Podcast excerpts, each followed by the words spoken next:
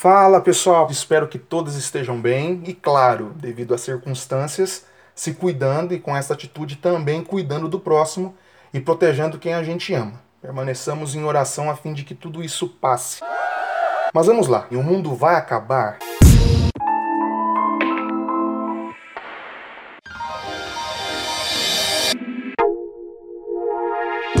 Sim, vai.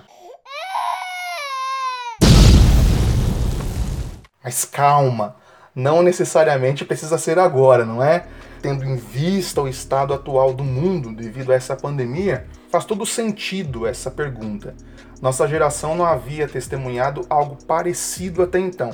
Se olharmos na história, uma catástrofe dessa proporção possa estar pensando de forma rasa aqui, mas não se tem visto desde a Segunda Guerra Mundial. Mas então, o mundo vai acabar agora? Tentando ser o mais simplista possível na resposta, a minha resposta é não. Aliás, essa resposta não é minha. O que estamos presenciando hoje, gente, são os princípios das dores, que está claramente descrito nos evangelhos, palavras do próprio Jesus, o Cristo. Mateus 24, Marcos 13, Lucas 21. E a ênfase dada, é importante mencionar isso, preste bem atenção.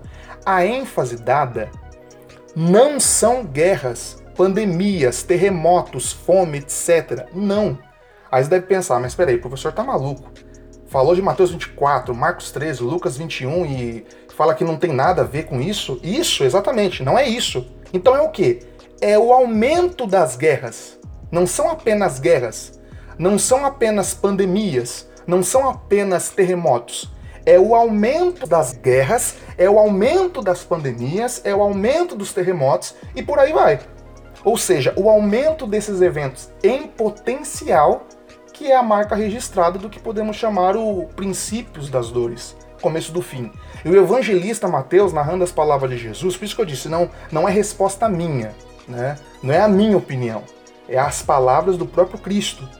É, Mateus, quando ele narra as palavras de Jesus, no capítulo 24, na parte B do versículo 6, é o próprio Jesus falando: Não vos assusteis, porque é necessário assim acontecer, mas ainda não é o fim.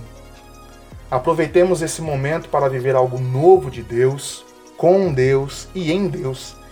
E quando pudermos voltar a estar todos juntos novamente, que seja notório uma nova fase da igreja. Afinal, alguém disse uma vez: os piores dias do mundo, os melhores dias da igreja.